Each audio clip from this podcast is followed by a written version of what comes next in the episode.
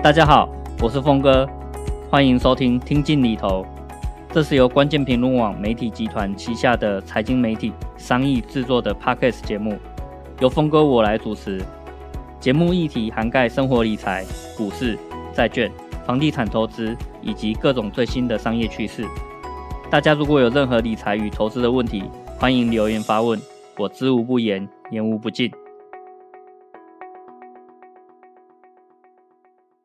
大家好，我是峰哥，今天来跟大家聊聊 YouTube 最近很热门的两段影片，叫做《山道猴子的一生》。山道指的就是在山里面的道路，也就是说，很多这个重机或者是一般白牌机车的这个爱好者，他很喜欢在假日休闲的时候到这个山里面去骑这个山的这个山路，然后就跑山了。那这个山道猴子的一生这两段影片分成上下集，哦，就是在讲这样的一个故事。那故事的主角是一个便利商店做大夜班的这个店员。然后他每个月的收入是三十七 K，就是三万七左右，其实听起来还蛮不错的。不过这个工作呢，本身就是很累，而且非常拼的一份工作，尤其是大夜班，听起来好像人很少，所以好像很轻松。但是其实很多补货啊、上架啊等等的这些工作都是在大夜班进行的啦，所以一而且你的这个日夜颠倒也很难做多久了那但是呢，这个设定就是这个样子哦，就是它是一个大夜班的，每个月的这个收入是到三万七左右。其实这样的收入算是不错了啊，不太会到欠债的这个状态。不过呢，因为这个主角呢，他很喜欢这个跑山，所以就把他的这个白牌机车呢啊升级为重型机车，这个红牌的这个机车，所以也就开始欠债啊。所以这个整个山道猴子的一生呢，就是在谈说，哎，他欠债之后。后然后又有跟两任的这个女朋友之间的有一些财务往来，然后最后呢，也也为了这个财务压力越来越重啊，然后就。哦，发生了很多的这个事情啊，详情哈，就是大家可以去看这个影片，那我就不报了。然后我今天主要想跟大家分享的就是这个三道猴子的一生的这个主角，他在财务上面哈有哪一些地方其实是可以做得更好的啊。也就是说，简单来讲，我就是进行这个理财上面的一个说教。那你如果不想要听说教的话，你可以就是听到这里也没关系。好，但是接下来我就要好好去说教了。那呃，这个主角呢，他哦，刚刚有提过，他做做这个便利商店的大夜班哈，每个月领三万七，是真的还不错啊。那呃，一般来讲是不太会欠债的。不过因为主角啊，他在这个设定里面呢、啊，就有学贷，还有这个卡债哦，欠缴。那学贷啊，它本身这个利息很低啊，也可以慢慢还，其实不太会有什么压力。每个月赚三万七的话，还一些还一些，其实是应该可以应付得来的啦。但是有这个卡债，而且欠缴，那我觉得这个财务上面其实就比较有问题咯。那所以呃。大概我觉得他这里其实就点出说，这个人的这个理财规划上面其实并没有去思考的很清楚的。那我相信他的卡债应该也不会到很多啦，因为例如说，他就他的兴趣就只是啊。把他的车改得更好骑，或是可以骑得更快一点，理论上也不会花到太多钱。但是接下来他做了一个决定，我觉得其实是影响一切的这个关键。也就是说，他最后哈还是想要把他白牌机车升级为红牌的重型机车，那这个其实花的钱就很多了。那大在他一开始啊，他其实也算是有一点自己的规划哦。他就是在买这个二手的重机之前呢，他说：“哦，我要拿出八万的现金当头期款，剩下的部分哦，就是分成七十二期，那就要去缴这个车贷。”哦，大概是这个样子。那这时候呢，这个卖给他车子的这个二手车的这个店家就跟他说：“诶，你这样不太划算哦。我们现在有一个零元交车专案哦，你连八万块都不用拿出来，你只要缴掉这个牌照税等等的这一些本来就应该要缴的这些费用啊，一块钱都不用出哈。接下来每个月定期的还款就好了。所以他最终就选择这个零元交车专案。那我觉得这个是错误的第二步。那什么是错误的第一步呢？就是他那个时候其实是我认为他还没有足够的这个财务资源可以去买重车的，但是他决定要买重车，这是第一步。第二步是选择这个零元交车专案，很多的这个人啊，尤其是年轻人哦的。买重车，或是甚至有一些人，他可能呃目标更高一点，他想要买的是这个宾士的 C 三百，其实都是透过这种所谓的零元交车专案，然后让自己陷入这个困境。那我会说哦，你只要听到什么零元交车，或是所谓的全额贷，一开始完全都不用自己出钱，然后就可以买到车子哦。那还会说什么这个贷款是强力过件。哦，强力可以贷到你想要的这个款项。你如果真的一开始你必须要去选择这种全额贷或是零元交车啊。表示你的财务条件根本就买不起这样的东西，那我的建议其实就是说，你多存一点钱，然后有能力再去买，而不是说很急的我现在就要哈。我觉得这个其实是比较不成熟啦，有点像小孩子啊，我现在就要喝养乐多的这种比较耍任性，其实对自己的财务会是造成很大的这个困扰啊，而且很难解掉。所以你到底现在买不买得起，其实是你要先考量的哦，就是不要去用到什么零元交车、全额贷的这种条件。那再来哦，他也提到这个，我们会给你这个车行给你贷款，好像是强力过件啊，保证你一定贷得到。就算你的财务情况再糟，他会说，哎，你这个情况还可以啦哈，我们会强力过件。说实在的，好，如果车行跟你讲这样的话，就表示你的财务情况其实并不理想。如果你的财务情况够理想啊啊，一来不用去车行办车贷，你可以去银行办车贷。你为什么会选择去跟车行借贷呢？就是因为银行根本不理你嘛，好，所以你只好去跟愿意借钱给你的这个车行借借钱啊。而且这个尤其一般二手车的这个车行的车贷啊，基本上哈就是八趴起跳。好，那当然就是 跟你收到十二趴。也是非常常见的一个利率，你不要觉得哇，听起来很高诶。没有，你如果去跟二手车行借这个车贷，一般来讲就是你的信用条件已经非常糟糕了，你不太可能去借到那个什么两趴三趴的利率啊。可是啊，你如果是真的就是有一个正常的收入，然后要去买一台车子。好，有正常的管道跟银行借车贷的话，你的信用条件也不错。哦，说实在的，你的车贷的利率条件大概就是两趴三趴，所以你看那个差异会非常大。那这个三道猴子的一生的这个主角呢，他借的哦，在。这个影片里面没有讲了，不过哈，就一般的这个行情来看哈，其实我觉得它应该是至少是十二趴以上的这个非常高利率的这个贷款条件了，所以它的这个财务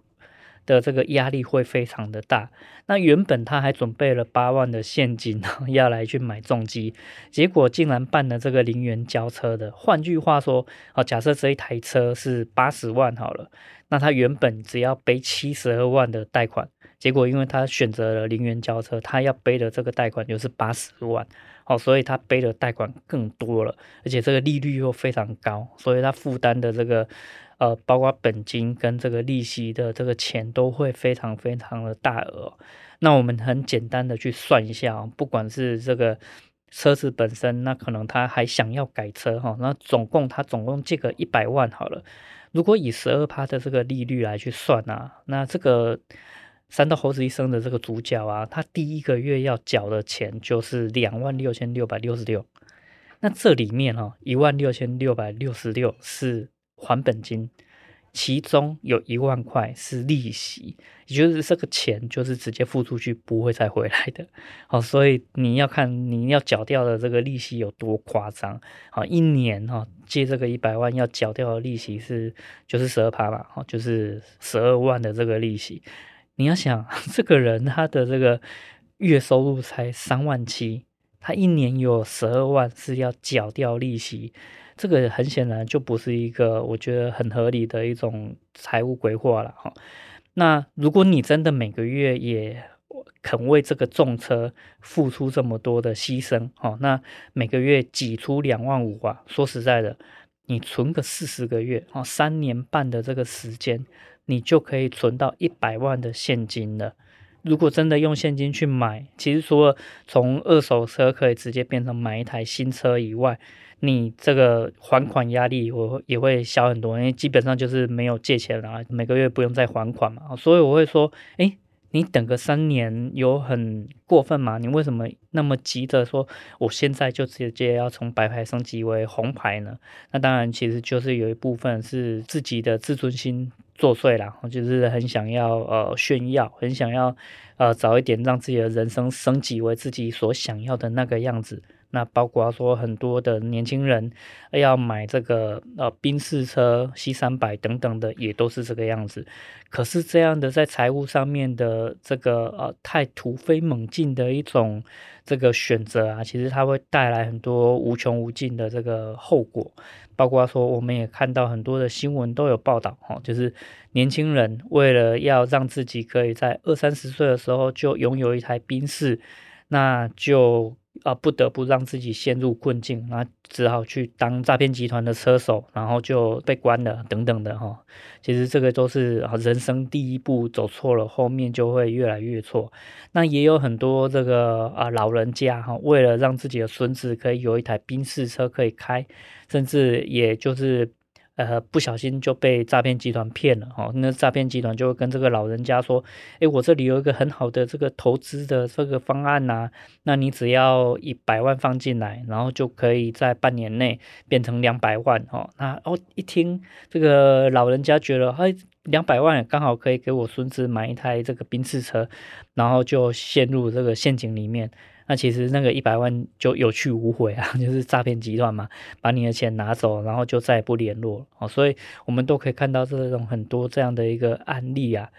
所以为什么一个年轻人二三十岁甚至二十几岁的年轻人，他需要一台重型机车，或是需要一台宾士车来证明自己还能过好的生活？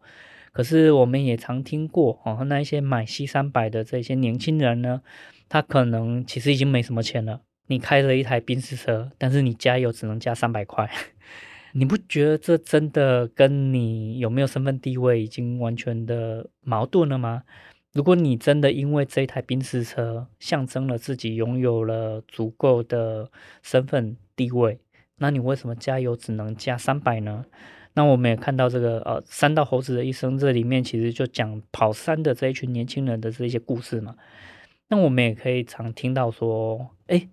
什么样的周末去到这个台七乙，或是这个北宜这个台九线，会比较容易遇到山道猴子？就是刚发薪水的那个周末比较容易。为什么？因为这一群人啊，到月底的时候钱就花光了，他连上山跑山都没有办法，因为已经没有钱可以加油了。所以，如果你真的呃把这件事情搞到这种地步的话，我会说，就算你开得起宾士，就算你骑得起红牌重机，你的财务情况也遭到根本你没有什么好炫耀的一个状态啊！所以我觉得这件事情其实还是真的值得再三思的。然后，那更何况这个三道猴子一生的这个主角，他后来除了买车以外啊，他买了车。就直接要改车，因为他说车不改怎么骑呀？那他改车还改很多样，然后人家这个车行清单直接列给他，就说哦，怎么这么多钱？太贵了。那我只要其中几样就好了。哦，而且这个呃筛选过后呢，还是改了很多他想要的这个配件嘛，然后把车改得更下趴一点，或是更。看起来更有动力一点，然后呃，这个改车的钱呢，他已经几乎把自己的所有的钱都拿去买这个红牌机车了嘛，所以他改车的钱就只能刷卡分期啊。说实在的，这个人一个月赚三万七，然后每个月要缴的贷款已经两万多了，然后还要还原本的学贷，然后他的卡债还欠缴，我实在不知道他哪里来的钱，还可以去缴这个。改车的钱啊，所以我会觉得说，这部这个影片啊，就是只要看前面十分钟左右啊，就已经看到这个人的这个财务情况简直是糟到一塌糊涂，让我不得不想要说教。所以如果大家听了这个说教觉得很难过，好像你被骂一样，就是请多担待，因为这些事情我还蛮想跟大家好好沟通的。说实在的啊，骑红牌机车哦，这个重车，或者是买一台比较有动力的这个宾士车啊，BMW 等等这些好车，然后在假日的时候可以去游山玩水，或是甚至有机会可以下赛道去飙一下，这都是人生很爽快的享受。我完全不会去说你一定要去。避免这样的享受，因为人生难得的就是体验啊！你可以花一点钱去享受这些事情，你的人生也会更丰富、更精彩一点。可是，就像我刚刚讲的哦，如果这个人真的愿意每个月存两万五，四十个月就可以用自己的现金去买到这一台重车了，其实根本没有必要哦去缴这个很重很重、这个高达十二趴利率的这个贷款，然后还去买到一台。将来才发现问题重重的二手车，这个啊骑一骑就坏掉了，然后修个车又要几十万花出去，那又变成财务上面很大很大的一个漏洞。所以你可以稍微忍一忍，然后自己把钱存到了去买自己想要的东西。我觉得这个是一个比较建议大家会往这个方向去走的一个财务规划了。而且说实在的。你如果真的要存到一百万哦，也不一定要完全靠自己现金一块钱一块钱去累积啊。例如说啊，你可以有个五年的时间，好好去存到这一笔钱，去买你自己喜欢的重机，买你喜欢的这个宾士跑车。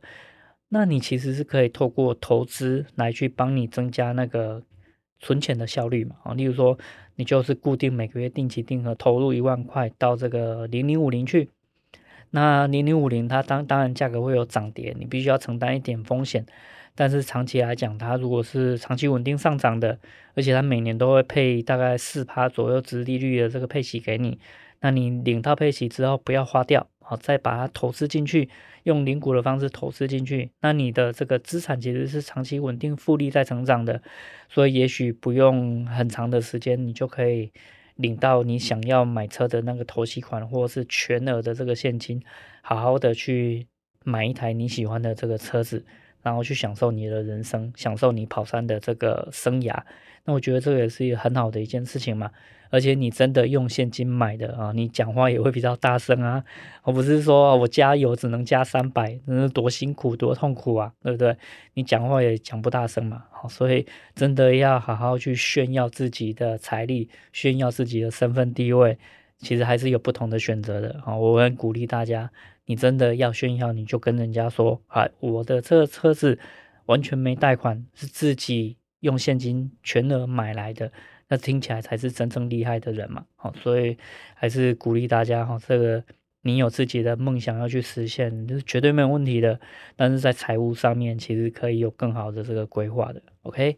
好，所以三道猴子的一生，其实它里面还有很多跟呃这个两性交往啊，然后这个人生。规划还有这个朋友之间相处的很多的这个细节，也都欢迎，就是大家可以好好去看这部影片。我自己是蛮喜欢的，也想到很多自己年轻的时候荒唐的这些事情啊，所以是蛮有感触的。那我觉得这个真的是今年难得一见的这个现象级的这个大作啊。很推荐给大家，但是里面的这些理财行为啊，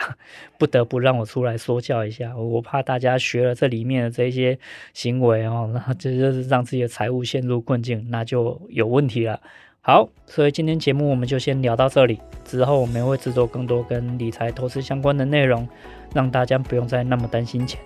大家如果跟理财投资相关的问题，也都欢迎留言发问，让我知无不言，言无不尽。也请大家记得给我们五星评价，并且把帮忙把这个节目分享出去。那我们下次见喽。